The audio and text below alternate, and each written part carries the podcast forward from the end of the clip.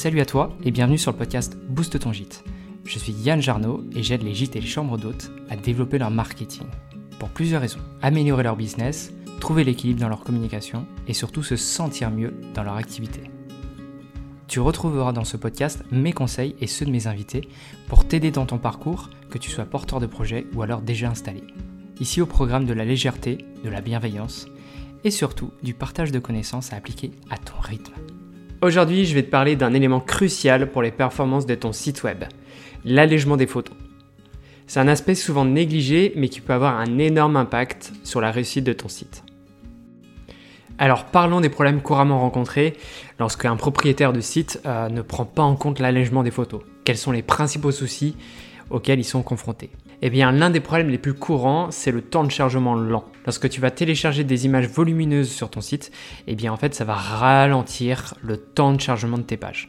Les utilisateurs d'aujourd'hui sont impatients et s'ils doivent attendre trop longtemps, ils risquent de quitter ton site et de se tourner vers tes concurrents. Les utilisateurs, finalement, ils sont comme toi, ils veulent une expérience fluide, rapide et surtout, tu sais, avec les nouvelles tendances d'utilisation, eh bien, il y a beaucoup d'utilisateurs qui vont utiliser leur téléphone pour réserver ton gîte. Donc, s'il n'y a pas beaucoup de réseau, eh bien, le site va être long à charger et si tu rajoutes ça dans la boucle des images qui sont lourdes, et eh bah, du coup, t'as pas fini. Au-delà de la vitesse de chargement, quand il y a des images qui sont trop lourdes ou qui ne sont pas optimisées, eh bien ça peut déformer la mise en page.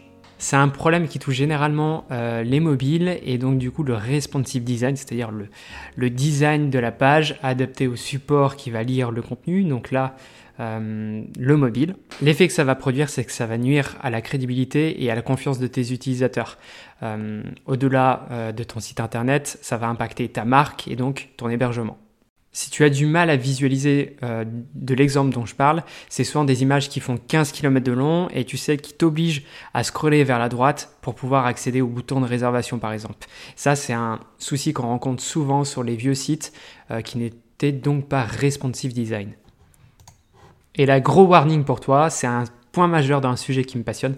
Les moteurs de recherche accordent une grande importance à la vitesse de chargement des pages. Un site web lent peut avoir un impact négatif sur ton référencement naturel, sur le SEO, ce qui signifie que euh, tu risques de te retrouver plus bas dans les résultats de recherche, parce que oui, l'algorithme de Google priorise les sites rapides.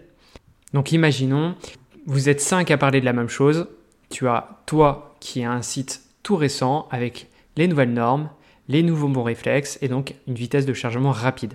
Et les autres, c'est des anciens sites ou alors qui datent euh, de 2-3 ans et qui ne sont pas à jour. Eh bien, il y a des chances que si tu traites du même sujet et que tu tiens de meilleures performances en temps de chargement, et eh ben, tu vas être mieux classé dans les résultats de recherche. Et c'est là qu'il faut faire attention parce que si toi tu as un ancien site qui ne respecte pas les nouveaux codes, ça marche aussi dans ce sens-là. C'est que s'il y a un concurrent qui déboule sur le marché et qui a de meilleurs réflexes que toi, il va forcément te prendre petit à petit de la place et donc tu vas passer en second plan.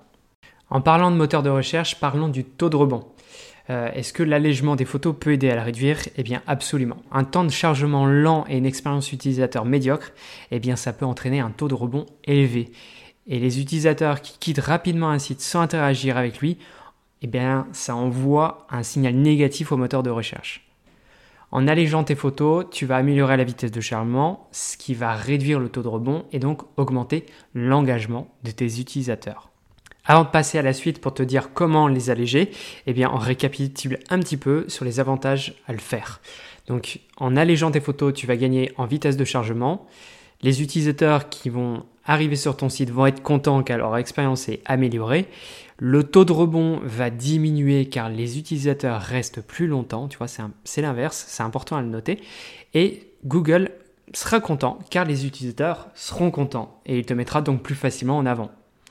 Et il y a un point aussi, c'est que finalement, si tes utilisateurs sont contents, que Google est content, et eh ben tes concurrents sont moins contents.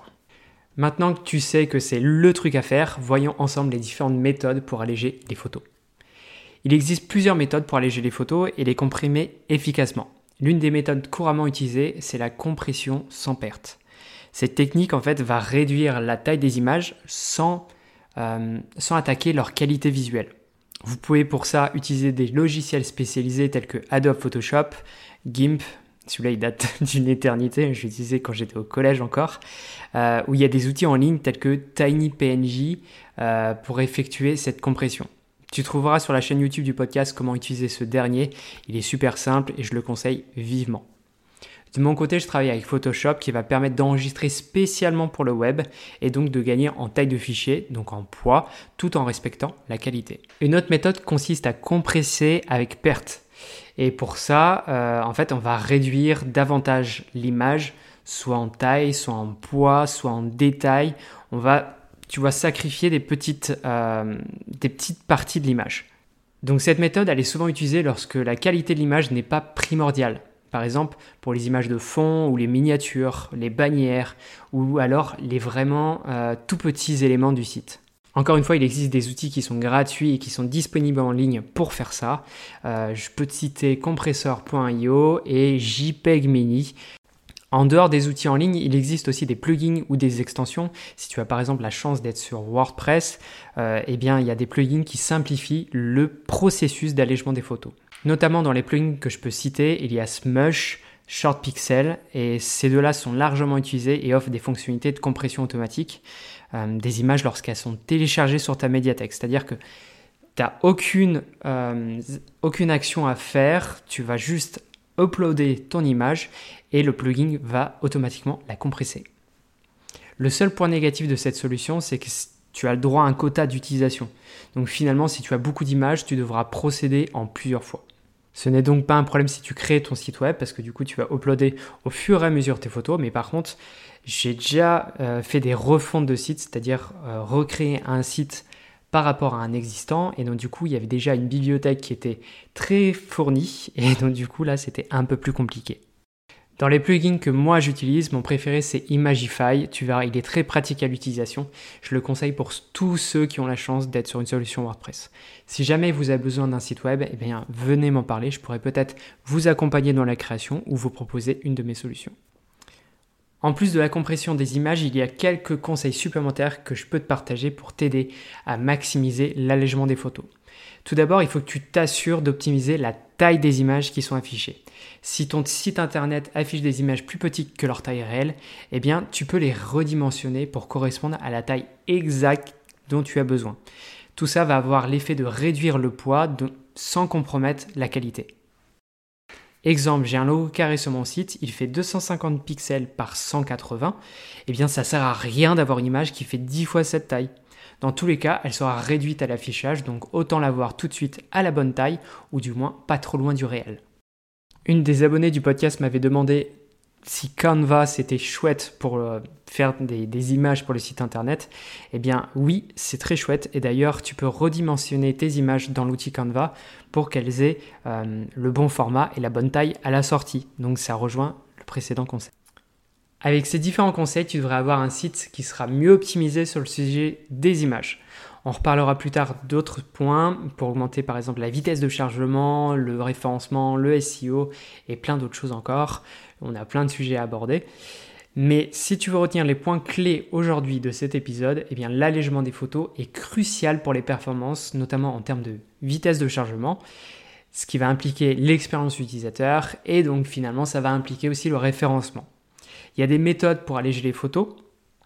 Ça peut être des outils en ligne comme euh, TinyPNG, comme on, l'a évoqué tout à l'heure, mais aussi par exemple si tu es sur du WordPress, il y a des plugins qui sont gratuits qui te permettent de le faire automatiquement. Et dans mes préférés, il y a donc Imagify. En plus de la compression, il est aussi important d'optimiser la taille et les dimensions des images pour avoir une taille proche finalement du format où s'affichera ta photo. Donc essaie de bien prendre tout ça en compte pour créer tes photos et pour ensuite les compresser avant de les uploader. Voilà, tu sais tout sur la compression d'images. Cet épisode était prévu dans la saison 3, mais une abonnée m'a demandé conseil sur ce point, j'ai donc décidé de l'enregistrer plus tôt que prévu pour lui répondre en détail. Si jamais toi aussi tu as des questions ou des idées d'épisodes que tu aimerais voir arriver dans le podcast, eh bien surtout n'hésite pas. Ça me permet de vous faire des épisodes sur mesure, de répondre à vos besoins, et finalement c'est un casse-tête en moins pour trouver un sujet. Donc n'hésite pas à m'aider et je pourrai t'aider. J'espère que cet épisode t'a plu et je te donne rendez-vous le 19 juin pour un épisode invité. Et en attendant, je te souhaite une très très très belle semaine et à bientôt pour continuer à booster ton gîte.